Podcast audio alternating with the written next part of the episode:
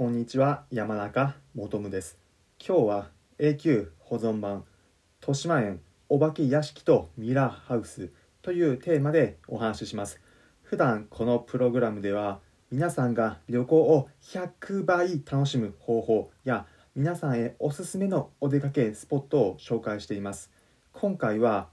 2020年8月に惜しまれながらも94年の歴史に幕を閉じた都内の遊園地豊島園その中でも人気だったお化け屋敷とミラーハウスについて紹介します。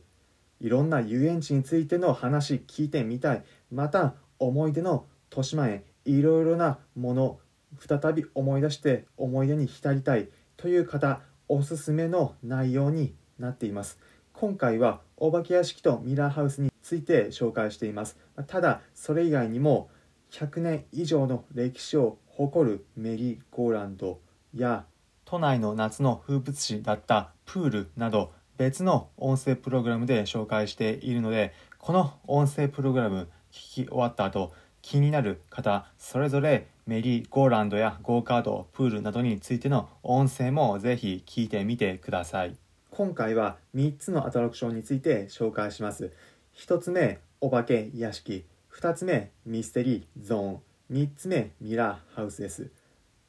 最初お化け屋敷。豊島園の駅から近いところの入り口入っていって中央部分を抜けていった先にあります。このお化け屋敷最新鋭ではないんですがだからこそ逆にレトロ感昭和感があって怖かったんです。入り口のところにはタヌキのようなモニュメントも置いてありました。中も入っていくと日本人形が不気味に配置されていたりと怖いアトラクションでした。進んでいく時は機械に乗る形式ではなく自分で歩いていって中を巡っていきます。そしてこのお化け屋敷ともう一つミステリーゾーンというアトラクションがあります。ミステリーゾーン英語で書いてあるんですが中身何かというとお化け屋敷と同じような形式のものです、まあ、ただこちらのアトラクションは自分で歩いて進むのではなく専用の機械に乗って進んでいきます。私が行った時ちょうど閉園の4日前ということもありとても長蛇の列で並んでいました。だいたい入るまで30分以上はおそらくかかったと思います。中入っていくとミステリーゾーンと英語で書いてあるんですが中は日本式の怖い青化け屋敷のような感じでした。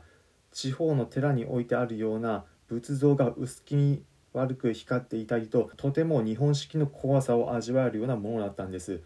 例えて言うなら地方を一人で真夜中ドライブしていき途中で薄気味悪い寺に立ち寄り薄控えしている仏像が並べてあるのを見るというような感覚です。結論気味悪くスリルが楽しめるアトラクションでした、まあ、そしてもう一つミラーハウスについても紹介します。このミラーハウスどんなアトラクションなのかというと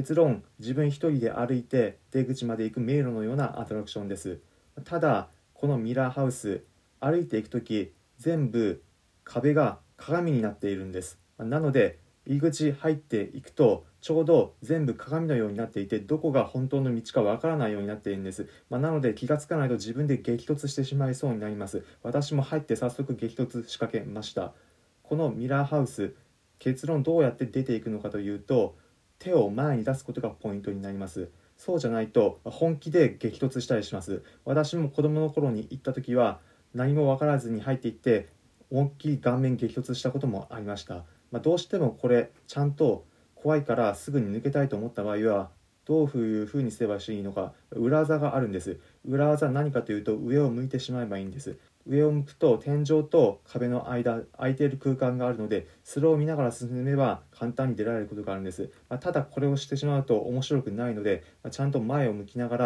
まあ、たまには激突しながらま進んでいくということでこれとても楽しめるアトラクションでした。今回は最新鋭でないながらも昔ながらのスリルが味わえる3つのアトラクション。お化け屋敷ミステリーゾーンミラーハウスについて紹介しました。他にも100年の歴史を誇るメリーゴーランドだったり都民の夏の風物詩だったプールなど豊島園にあったんです。それらについては別の音声プログラムで紹介しているのでそちら聞いてみてください。普段この音声プログラムでは今度お出かけでもどっか行こうかな旅行でもどうかなと考えている方に向けて